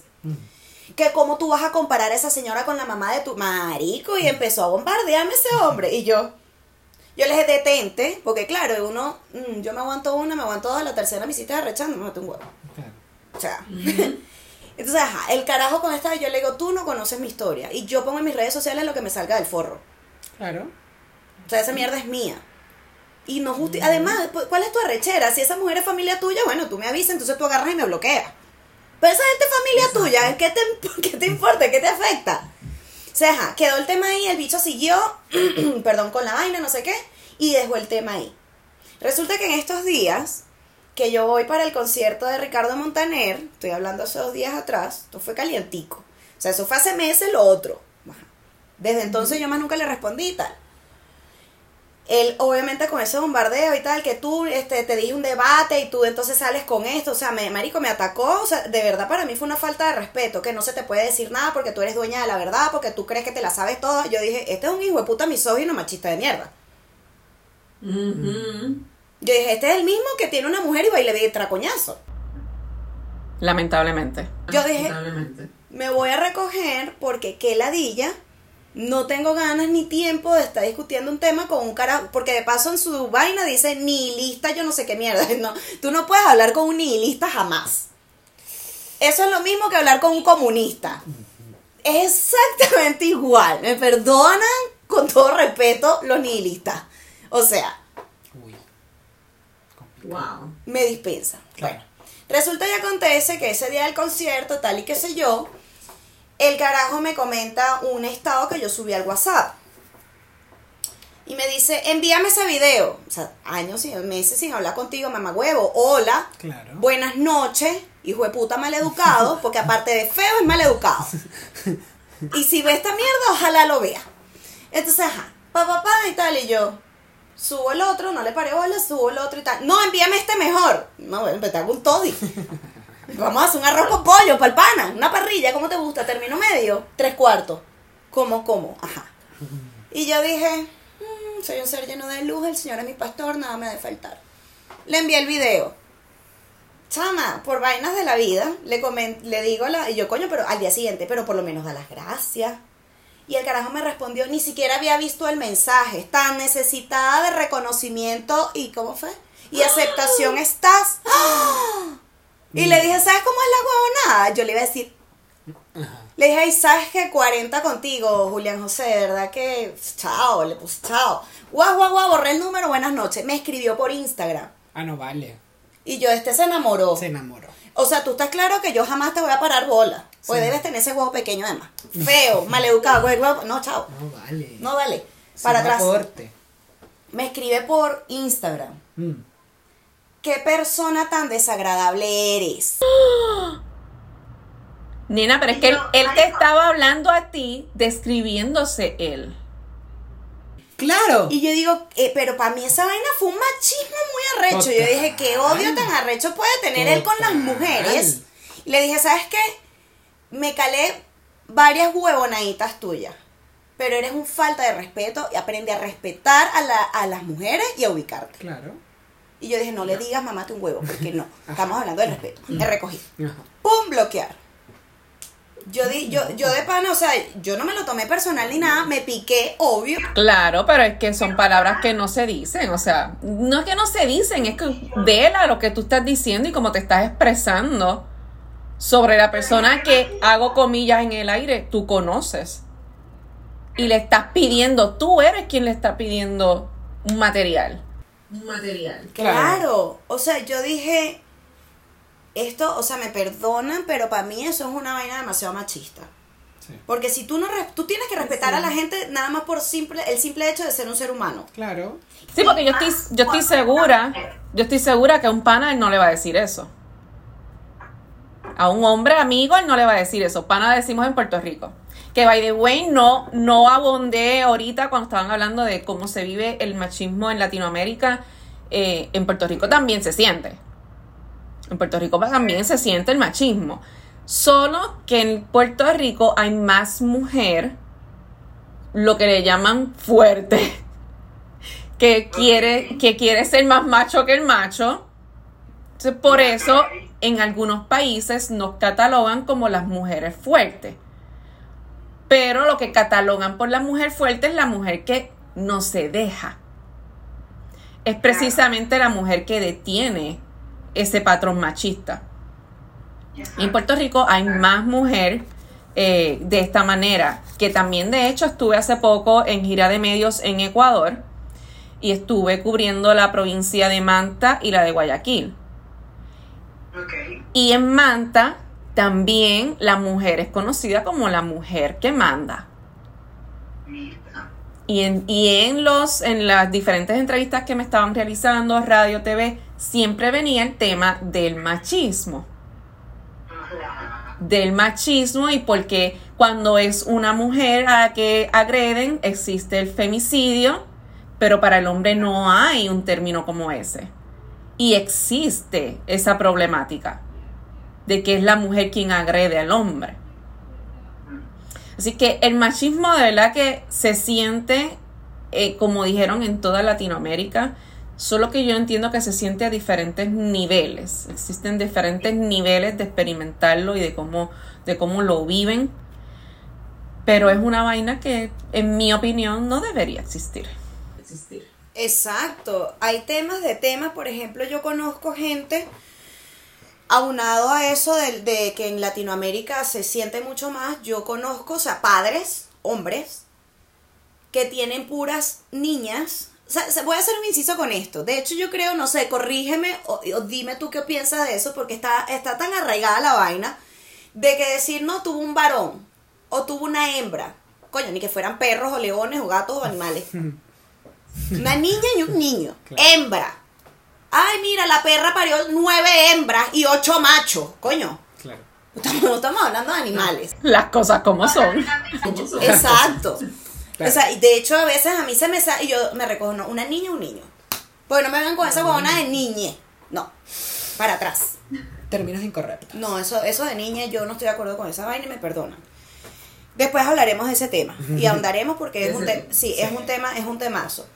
Entonces, Sí. este, padres que tienen, son, son hombres, padres de niñas, mujeres, que no tienen una, dos, tres, No tienen puras mujeres, no tuvieron varones, como estaba diciendo, hombres, no tuvieron. Y esos mismos padres son los que se expresan de las mujeres. No, pues mis niñas no. Pero las demás sí son unas putas. Por. Ajá, ajá. Que se visten como tal y cual, ojo, que también lo hemos mencionado en episodios, que hay lugares y lugares para vestirse con ciertas ropitas. Tú no puedes andar pidiendo respeto con las tetas al aire, me perdonas. Cosas como son, o sea, ¿sabes? Entonces, la mujer que, esa mujer, mira esa mujer fumando, son una puta. Esa mujer que bebe más que un camionero, son una puta. Sí. Ajá, pero vamos a ir con tus hijas. ¿Cómo son tus hijas? Cuéntame. No, no, no. no. Mi niña Ah, pero tus niñas beben como un camionero y fuman como una puta presa, como dicen por ahí. Claro. ¿De qué estamos hablando puntualmente? Hablando. Sí, sí, sí. Do- o sea, de, de verdad, discúlpame, pero recoge tu doble estándar. Ya. Predicando la moral en calzoncillo. Le dicen en Puerto Rico. Me encanta ese dicho. Wow, predicando la moral en calzoncillo. Claro. Muy adecuado. ¿Sabes? Entonces, Así se dice. yo digo, mm, ¿de qué estamos hablando? Yo creo que volvemos al, re- al resumen de lo que ha sido todo el episodio. De dónde nace, de dónde sale, es del hogar. Del hogar. Hay muchas cosas que de verdad los padres tienen que aprender. Yo particularmente siempre lo he dicho, debería existir una escuela para padres, porque hay muchas justificaciones. Y educación continua. Correcto. Esa es otra cosa, porque Sí. es lo que yo he mencionado. O sea, yo que ahora ya sané y que ya sé, yo trato también de, de, de fomentar o de una u otra forma tratar de decir, hey, detente, eso no es así, Claro. es así. Porque particularmente en el mundo gay, yo que soy gay, en el mundo gay se ve también muchísimo el machismo, Qué loco. pero en niveles gigantes que tú dices, somos un género hombre, que bueno, ajá, está bien, merecemos respeto. Claro, por el hecho de ser gay no dejas de ser hombre. Correcto, merecemos respeto. Entonces, yo particularmente tengo muy pocos amigos gays, son seleccionados, la mayoría de mis amigos son heterosexuales, porque tengo muchas amigas y mis amigas tienen a sus novios. Entonces, Yo no soy esa amiga que tiene su novio. a excepción de mi compañerita del Colex, que no. Este, pero la mayoría de mis amigas, eh, casi todas tienen novios. Y claro, el hombre heterosexual con los gays, machismo de por mil. Es como de, hey, no me abraces. Porque se Ay, me va a vamos- pegar. Vamos a tomarnos una foto. No, No, no. no, no, no, pero ya, pe- po- No, ponte vale, tú pero- aquí, ponte, claro. de este lado. Distancia. Ansia. Claro. Y categoría. Y tengo un amigo en Categoría. particular, tengo un amigo en particular que fue todo lo contrario. O sea, él y yo de igual forma también conversamos y todo, pero él era eh, ese amigo que me cargaba para arriba y para abajo y me agarraba, me abrazaba, estábamos en la discoteca y él muy pendiente de mí y todo. Y sus amigos le decían, ay vale, pero tú como que estás enamorado de él. Ay vale, pero tú lo cuidas más que la jeva tuya. Ay, pero, ay, pero... Y él decía como, pero es que él es mi amigo. O sea, Claro. no me importa. Es mi amigo, él me respeta y yo lo respeto. Esas eran las palabras. Porque yo le decía, claro, yo entiendo que de una u otra forma hay gente que no sabe respetar, incluido gays, que no saben respetar. Se entiende, se entiende el punto. Yo soy una persona muy respetuosa, sea quien sea, sea un hombre, sea una mujer, yo trato de tener mucho tacto, porque hay que tenerlo, gente, hay que ser, hay que de verdad, con, por partes, no, no me llegues, no me abra, no me abraces, Ajá. no me toques, ya lo hemos dicho. Vamos Sí. tanteando la zona, entonces siempre con respeto de que vamos Claro. a llegar de a poco, ¿no? Y siempre he tenido mucho tacto con eso. Entonces, con mis amigos siempre he sido así. Y él me decía, claro, tú eres distinto, porque tú eres un, un chamo que respeta, eres un, un chamo que se comporta y, y no eres diferente a mí. O sea, Claro. eres igual que nosotros. O sea, entonces, claro, los gays también, por el hecho de ver un hombre muy afeminado, ay, Sí, pues marico. pero qué afeminado, míralo como que- es. Ay, pero el simple comentario machista. Ay, pero míralo. No, y eso, esa palabra, tú sí eres marico. Mira cómo lo ves, mira, ese es marico, mira, quiere ser mujer. Ay, sí, O sea, esa mujer, qué amujerado te ves. Porque te sacan las cejas tan finitas. Y, y, y, y tú utilizando ropa de ese color. Ese color. ¿Y por qué te vistes de rosado?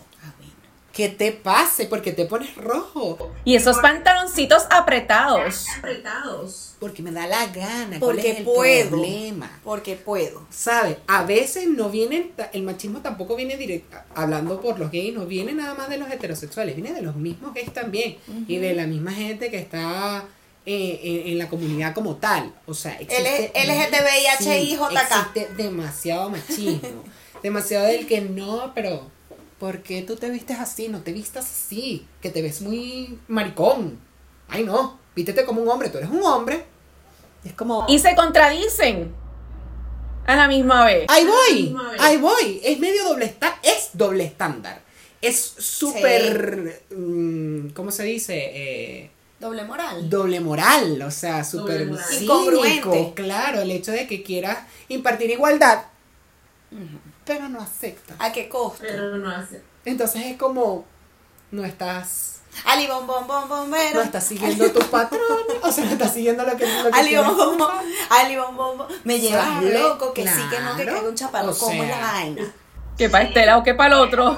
Para el otro. Claro. Claro. Allá para acá. ajá. No, no. Ajá. Detente. Sí, pero no, sí, pero no. Sí me gusta, pero no. Entonces, mamá huevo, no. ¿Cómo hago? Ajá. Porque, claro, porque el hombre tiene que estar rodeado de muchas mujeres, porque eso es un macho que está marcando territorio. Imagínate tú. Pero la mujer no. alfa. Macho alfa, con O sea, pelo en pecho. Yo acompañaba a mi papá. Mi papá ya no juega softball. Mi papá está vivo. Gracias a Dios. Mi papá jugaba softball y yo tenía 7, 8 años. Y yo me iba para los juegos de softball con mi papá. Eso era macho por todos lados. Claro.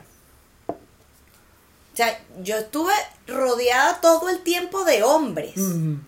¿Sabes? O sea, y mis amigos, yo siempre lo dejo claro, pues esa es otra vaina. La mujer y el hombre sí pueden ser amigos. Obvio que sí. Claro que sí. Claro Entonces, que sí. Y un gay y un hetero también pueden ser también amigos. pueden ser amigos. Claro que sí. Como que no. Pa, Fíjate. ¿Cómo Claro que sí, como que no, total. Entonces, fíjate, ahí voy con lo, lo doble moral y papi, con todo respeto debo decirlo. Mi papá me llevaba para los juegos de softball de bolas porque mi papá me decía que yo era el varón que él nunca tuvo, el varón, Imagínate. textualmente. Yo era el varón que nunca tuvo. Mi papá me enseñó a beber. O sea, mi papá, ¿sabes? Eh, eh, no es que me criaron como un varón para nada, o sea, mi vestidito, mi huevonadita, pero me llevaba para los juegos de softball. Entonces, claro, que hay en un, en un campo de softball? Bates, guantes, pelota. Si te vas para el otro lado, bueno, hay caña, aguardiente por todos lados, una mesa de pool y una mesa de cartas. Eh, no, no, no vas a tener una huevona para pintar uñas, perdón, no hay nada de lógica. Exactamente. Eso es lo que uno ve. Entonces, Claro. yo quería jugar pool. No, que eso no es para las niñas. Ay, qué Pero ajá, entonces claro, ahorita que uno crece dice, bueno, ir para una huevo, que tú me llevaras para una huevona de eso tampoco era para niños, pues si me violan, Ajá. Por ejemplo. Exacto. porque va a llegar un momento en que tú me perdías de vista. No sé, por decirte algo, pues nunca pasó, mi papá siempre ha sido súper cuidadoso conmigo, pero ajá. Claro. Entonces no puedo jugar pool, pero sí puedo ir porque es que andas conmigo, entonces, pero yo juega conmigo pool, pues. Uy, eso que acabas de mencionar es también súper clave. Cómo la misma mujer aporta al machismo. Mi podcast tiene eh, 128 episodios. Ya. El episodio 1 de ese podcast, Podcast Reconquistate Mujer, habla de cuando tú no te atreves a salir sola. Porque la cultura y la sociedad te ha inculcado a que si sales sola es un peligro. A que tú sola, ya, a que tú sola no vas a comer, no vas a cenar, no vas a una barra O quedarte sola en la casa. o quedarte sola en la casa. Entonces, eh, utilizando mi experiencia, yo cuento en ese episodio cómo a mí me costó, después de rompí la relación de nueve años y medio, caí en relaciones tóxicas, cuando rompí ese patrón porque dije, ok, nada, huevona, aquí hay una vaina mala y eres tú, o sea, el común denominador eres tú. Claro. A mí me costaba, yo no salía si no era sola. Hasta un buen día que yo me armé de valor y me metí una barra sola. Pero para mí eso era lo más deprimente. ir a, com- ir a un McDonald's, a sentarme a comerme una... No. Pero es esa, esa vaina en la cabeza. esa vaina en la cabeza de que tú tenías que estar acompañada. Para mi sorpresa, recibí muchos comentarios de ese episodio de mujeres que pasan por eso mismo. Yo salir sola, ¿a dónde? No, marica, hay que hacerlo. Toca. Uno, hay que romper con ese machismo de que porque soy mujer no puedo. ¿Qué? ¿Quién lo dice? Donde dice que no puedo. ¿Quién lo dice? No necesariamente. Y además de que eso es parte del amor propio. Amor propio. Exacto. Obvio. Tal cual. Diana y yo, yo amo estar sola, chama. Yo también. Yo amo mis espacios a solas. Me encanta. Y hay o sea, gente que no le gusta, no se encuentran. Les da una vaina, una, les da una vaina, les da una depresión de que Desasosiego. Ven a acompañarme, ¿qué estás haciendo? Vamos, vamos a salir, vamos, pero vamos, yo te Llama a. Trina, llama. que no tengo plata, venga que yo le pago. Ajá, ajá. Claro. Por el solo el hecho de no estar solo. Por el hecho de no estar sola. Y es, es eh, estamos alimentando el machismo, volvemos. ¿Dónde comienza? En casa. En casa, ya sea en casa porque tengo una familia o en casa, que mi casa es mi cuerpo, es mi templo. O sea, Correcto. comienza en casa.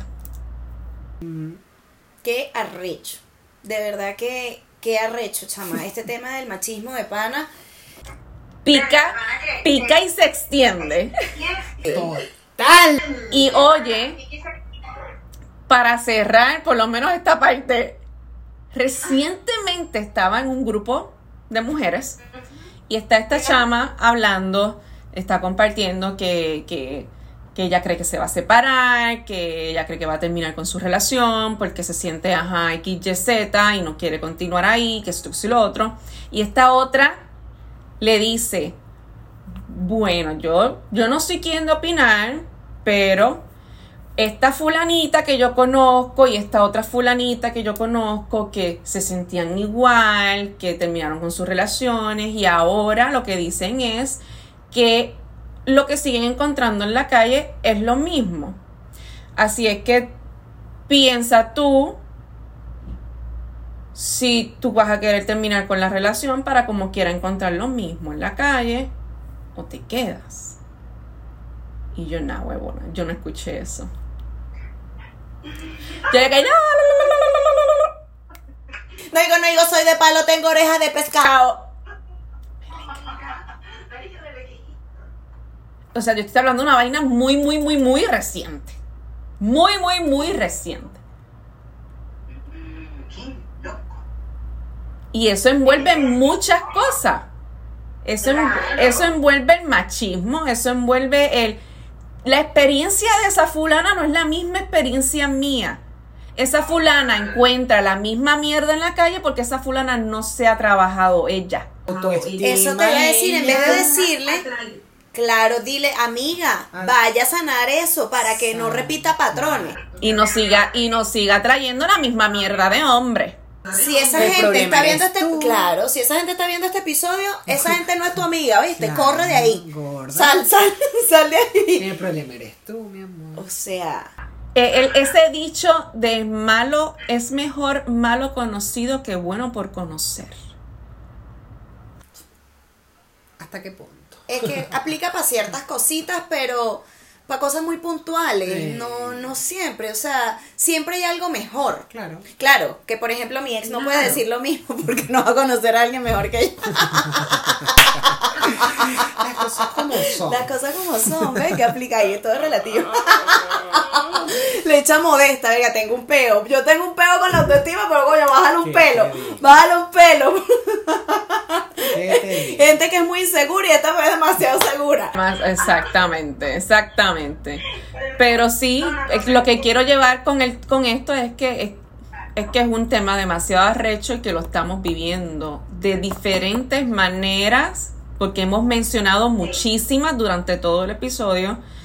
Y hay veces que lo vemos como normal. Y eso no es normal. No lo es. Hay que, hay que cortar eso, chama. No lo es. hay que normalizar que eso no es normal. Y que si yo no quiero hacer vaina de mujer y quiero hacer vainas de hombre, yo hago las vainas de hombre, no me importa. Pero tampoco le voy a aguantar una huevonada a un hombre porque es hombre. O me voy a limitar yo de crecer profesionalmente porque el hombre que tengo al lado no quiere que crezca. Los Claro. tipos de peo.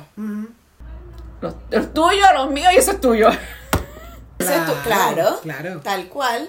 Y empezar a utilizar más la tecnología, siempre lo decimos, tenemos tantas herramientas tan positivas para poder terminar de educarnos y la gente realmente no lo hace. Tienen un teléfono más inteligente que ellos. ¿Qué ¿Sabes? O sea, ten más curiosidad, no te quedes con lo que te digan en la calle, pregunta, averigua, lee. Por, por algo cada, cada uno de los temas tiene su especialista. Por algo la gente estudia en algo en específico. Y es por eso. Claro, Correcto. claro. Cuestiónense todo. Todo. Todo, o sea, Todo. ven acá, es que mira, sabes que no sé, Deepak Chopra en un momento dijo tal vaina, sí, puede que tenga razón y puede que a él le funcionó y a mucha gente, pero evalúa si a ti te funcionaría. Es correcto. Esa es mi invitación siempre, siempre, siempre es mi... Mira, yo les digo, cuestiona todo, inclusive lo que yo te digo. Claro, Inclusive lo que yo te digo, cuestiónalo. claro. Porque es de la única manera en la que tú puedes, uno, aprender y dos, darte cuenta de que sí, que no, para ti. Para ti. Exacto. Exacto. Porque es, Es más, eh, eh, eso es, existe en términos generales, o sea, en familias, en amigos, Pasa y en TNT, parejas, pasa en la vida real. Claro, en familia, amigos y parejas hay cosas que te van a servir uno, uno, uno y ya, el resto no me sirvió de todo Y lo ya. que me contaste.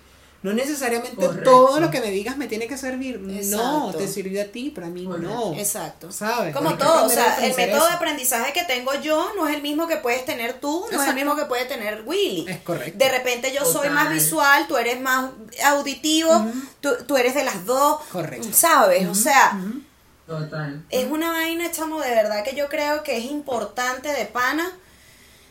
Hay muchas cosas que la sociedad tiene que cambiar. Desaprender. Desaprender para aprender. Y mi lema siempre ha sido que la base es el amor. Y es el amor propio. Amor. Partiendo por ahí, totalmente. Es verdad. Yo creo que Esa es la base. inicio Esa es la base. con esto para porque obviamente el, el foco de los tres y el propósito, digamos, o uno de los propósitos de los tres es ser entes de aporte. Ujú. Eh, es Correcto. Ser entes de, de conciencia, o sea, de, de, de que, de que la gente evolucione. Porque de verdad, el que si no evolucionamos nos extinguimos y no hablamos de que no vamos a morir, me morí muerto. Claro. Mira, no. Te mueres por dentro, que era lo que tú mencionabas hace un rato. Y es horrible. Ahí viene el sentimiento del vacío, no sé quién soy, no me conozco. Es, como tú dices, es el propósito de darte el permiso a ti, oyente, a que te des el permiso. O sea, te damos el permiso de que tú te des el permiso de cuestionar y de cambiar tu historia. Porque nadie la va a cambiar. La tienes que cambiar tú. Tienes que cambiar tú. Eres responsable de, de eso, pues ya que ya, ya estás grande, pues. ¿Cómo, cómo hacemos? Tienes que... Exacto. O sea, tienes que, porque es que, ajá, nadie va a venir a ser... Eres 100% responsable de tu vida. De lo que pasa en tu vida y de lo que hagas con eso que te sucede. Exactamente. Lamentándolo Correcto. mucho, o sea, y aplica para todo, porque la verdad es que, ajá, quiero, ay, yo quiero un trabajo así. Bueno, entonces sal a buscarlo, es tu responsabilidad conseguirlo. Obvio. Pues no te va a llegar a la casa, imagínate tú. Y desarrollar las competencias que necesitas para tener ese trabajo. Y así aplica para todo. Quiero un buen hombre. Tú tienes las competencias que, que estás buscando en ese hombre, tú las tienes. Tú eres una buena mujer. Tú eres una buena mujer. Por favor. Todo empieza en casa. Todo empieza en Sí. casa. Tal cual, o sea, de verdad que eh, yo creo que, bueno, partiendo con, con este episodio del machismo, yo creo que, eh, creo no, espero realmente que de verdad la gente que nos vea tome conciencia, empiece de verdad, eh, de verdad yo espero se- que seamos un, un aporte, o sea, que a- a- da- tener ese granito de arena, aportar ese granito de arena para, coño, construir un, bueno, me va a poner romántica, yo también tengo mi lado romántica. para construir un mundo mejor. Claro que sí, como que no. Una sociedad, coño, digna de, ¿sabes? O sea, donde se pueda vivir. Mm. Porque en esta sociedad de mierda, yo le llamo suciedad, se sobrevive. Sí. Y no puede ser. Es lo peor. Sí, o sea, como dice Ricardo Arjona, vivir no es tener miedo, no es andar con miedo. ¿Por qué? Ujú. Entonces, coño, hay que hablar las cositas, hay que decir, coño, hacer una introspección. Nosotros igual siempre hacemos un llamado a la introspección. Correcto. Coño, eso que tú mencionas, ve, ajá, así como te ves en el espejo para maquillarte, para peinarte, para quitarte la barba, para lo que sea, ve, vamos a ver un poquito más allá. Vamos a internalizar. Y de esa manera todos podemos ser parte de crear un mundo con menos guerra y más amor. Y más amor. Exactamente. Eh, es arrecho, pero de verdad yo, yo creo que sí lo podemos lograr. Una gente resteada. Sí, Siempre a la derecha, nunca a la izquierda. Mira, vale. Mira, vale, bueno, Sí, vámonos, que cara. Adalis tiene cosas que Adal tiene que hacer. irse para su casa. Sí, yo, yo quiero que, bueno, Ada, cierres con una un consejo, un mensaje para todas las personas que te están viendo. Por favor, promociona tu libro, por favor, indícanos dónde pueden conseguirte. Así es. Y El la es cámara, el ti. espacio es tuyo, mi amor. Bueno, vamos a comenzar por el, por el principio. El consejo. Hemos mencionado durante todo el episodio que todo comienza en casa. La base es el amor. Así que el consejo para mí va a ser una de las maneras más fáciles de tú poder comenzar a conectar con esa casa, a regresar a esa casa que es tu alma. Y es dedicándote tiempos a solas para precisamente hacer lo que Katy acaba de decir, la introspección. Yo estoy viviendo mi vida como la quiero vivir. Yo me siento feliz, me siento cómoda, me siento bien, estoy logrando lo que quiero lograr. En todos los aspectos. De la única manera en la que tú te vas a dar cuenta de esto es estando en silencio, contigo.